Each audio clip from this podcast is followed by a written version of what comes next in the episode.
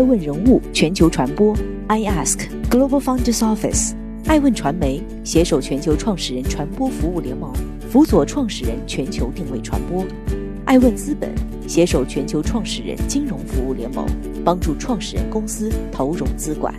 欢迎您每天聆听爱问人物。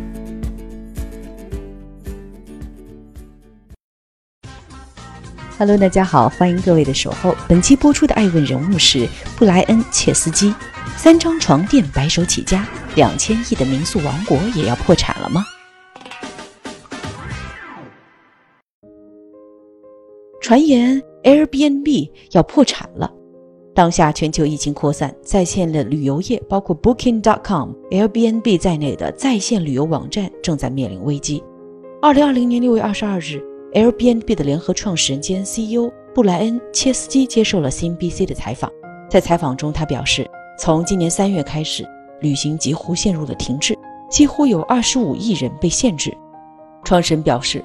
过去我们花了十二年的时间建立了 Airbnb 的业务，现在却在四至六周内失去了几乎所有。这短短的几句话随后引来了各方疯狂的解读。不少人认为这家硅谷的明星公司要破产了。六月二十六日晚间，Airbnb 官方连夜回应说纯属谣言。根据 Airbnb 官方微博发布的解释，创始人切斯基指出。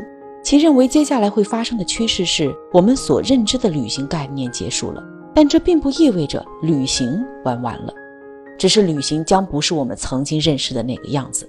但无论如何，受此次海外疫情影响，Airbnb 的业务部毋庸置疑地遭到了重创。欢迎您继续聆听《守候爱问人物全球传播》，正在播出的爱问人物是布莱恩·切斯基。全球最大的旅行网站有着怎样的创业起点？三无男和三张床垫的故事。一九八一年，布莱恩·切斯基出生于纽约北部的一个小镇。他从小就对艺术和建筑设计特别着迷，后来如愿就读于著名的罗德岛设计学院。在这里，他遇到了志同道合的好朋友乔·杰比亚，后者日后也成为了 Airbnb 的联合创始人。毕业那天，乔告诉切斯基，他有预感，他俩日后啊会一起开创一番事业。他说道：“有一天我们会一起开家公司的，人们也会为这家公司著书立说。”跟很多年轻人一样，刚毕业对自己的前途迷茫。这两位好朋友在大学毕业后，也分别在别人的公司里待了两年，就双双辞职，准备开辟一番自己的事业。但具体做什么，他们并不清楚。二零零七年的秋天，两人从洛杉矶辞职后搬到了旧金山，但此时的他们竟然连房租都付不起，面临即将被扫地出门的困境。不过天无绝人之路，刚到旧金山的第一个周末，恰逢当地要举办一个设计展。同为设计师的切斯基和杰比亚自然也格外关注。他们上网一看，发现当地所有的酒店都已经预订满。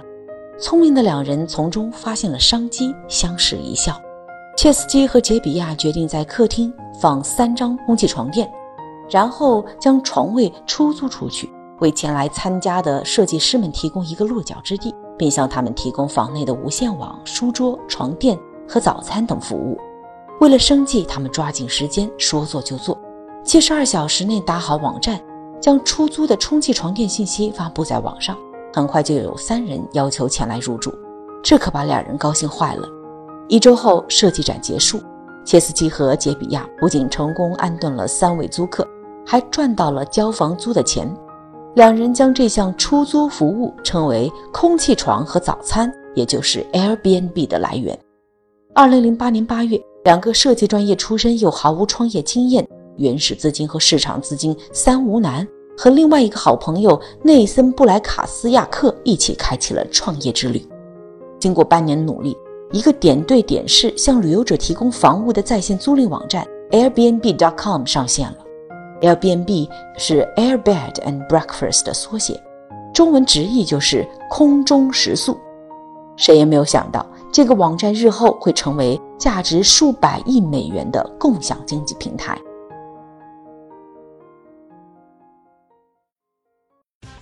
欢迎您继续聆听《守候爱问》，爱问人物全球传播正在播出的爱问人物是 Airbnb 的创始人布莱恩·切斯基，如何进军纽约，如何走向全球？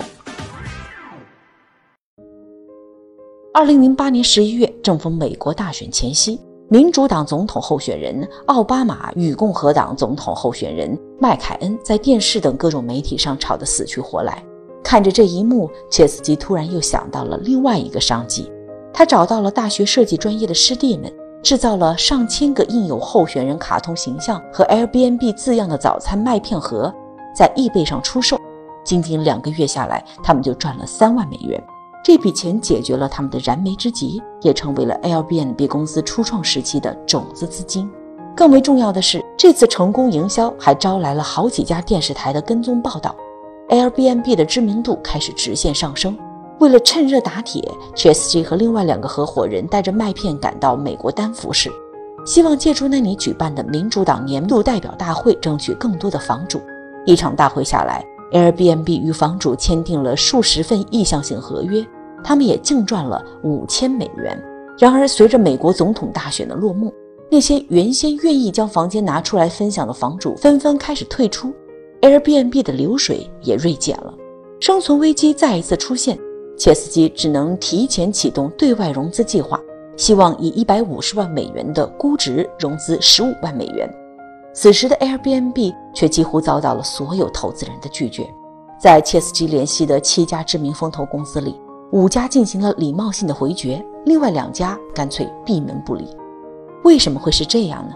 放到当时二零零八年之前的美国。这个创意看起来是相当的愚蠢。当时没有人会在出门旅行时选择租用陌生人家里的房间，也没有房主愿意出租自己家里的空间与陌生人同住在一个屋檐下。艾文人物认为，当上帝关上你的一扇门时，也会为你打开一扇窗。这时候的创始人切斯基幸运地遇到了知名天使投资人保罗·格雷厄姆，仅仅交谈十分钟。这个人称“美国互联网教父”的人物决定将 Airbnb 纳入旗下的 Y Combination 创业孵化器，并介绍红杉资本投入六十万美元作为公司的种子轮融资。而比这笔钱更为重要的是大佬的指导。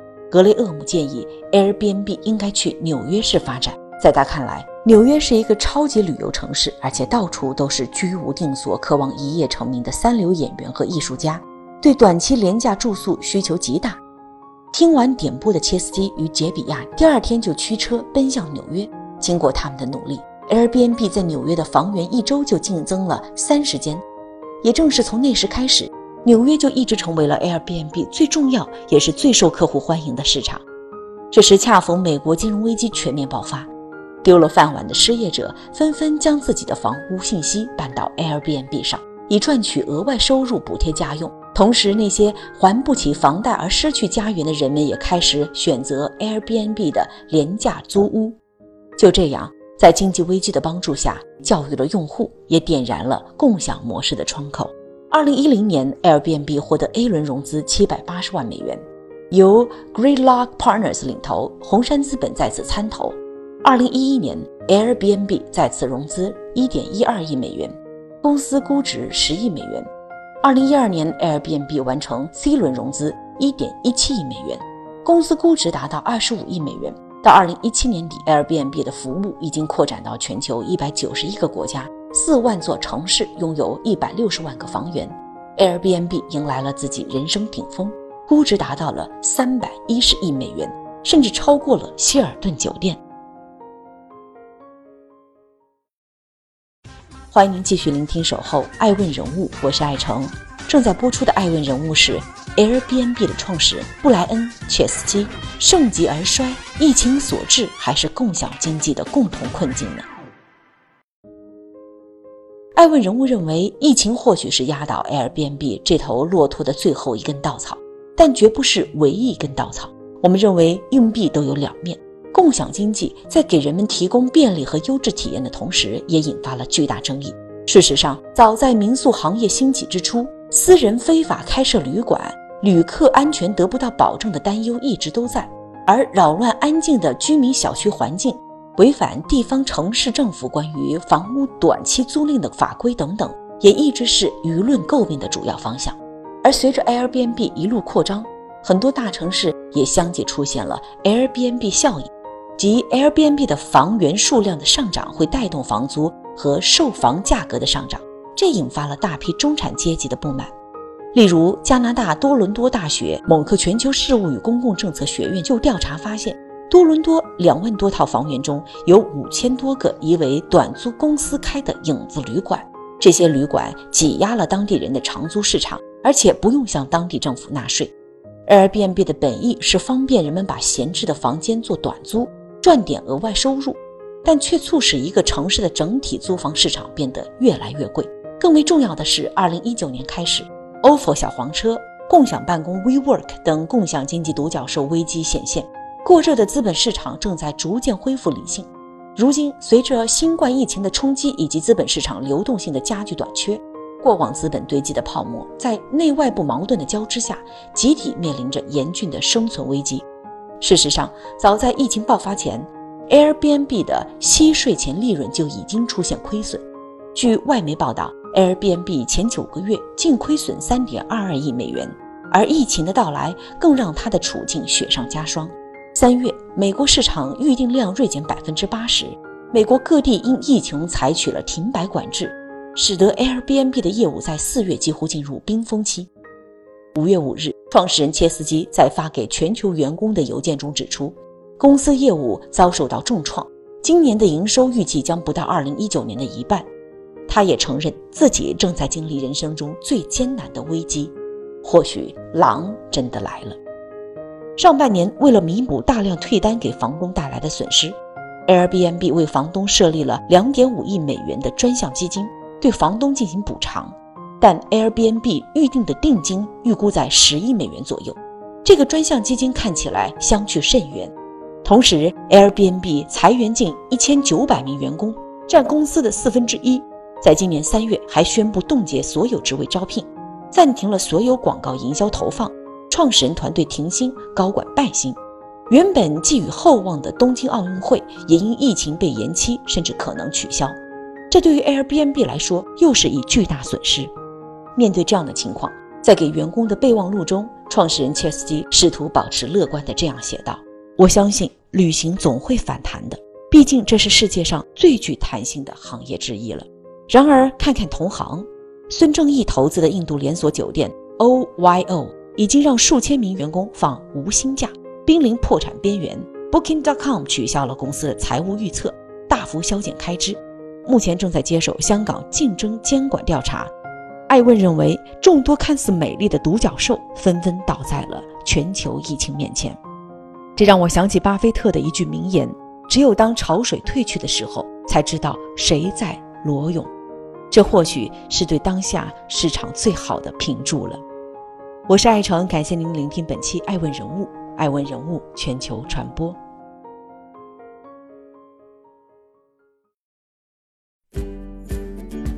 更多顶级人物，欢迎关注每周五晚七点半北京电视台财经频道，每周六晚十一点海南卫视同步在学习强国 APP 直播。更多完整内容，欢迎关注爱问官网 iask-media.com。更多精彩内容，也可以搜索爱问人物抖音号 iaskleaders。爱问人物全球传播，iask Global Founders Office。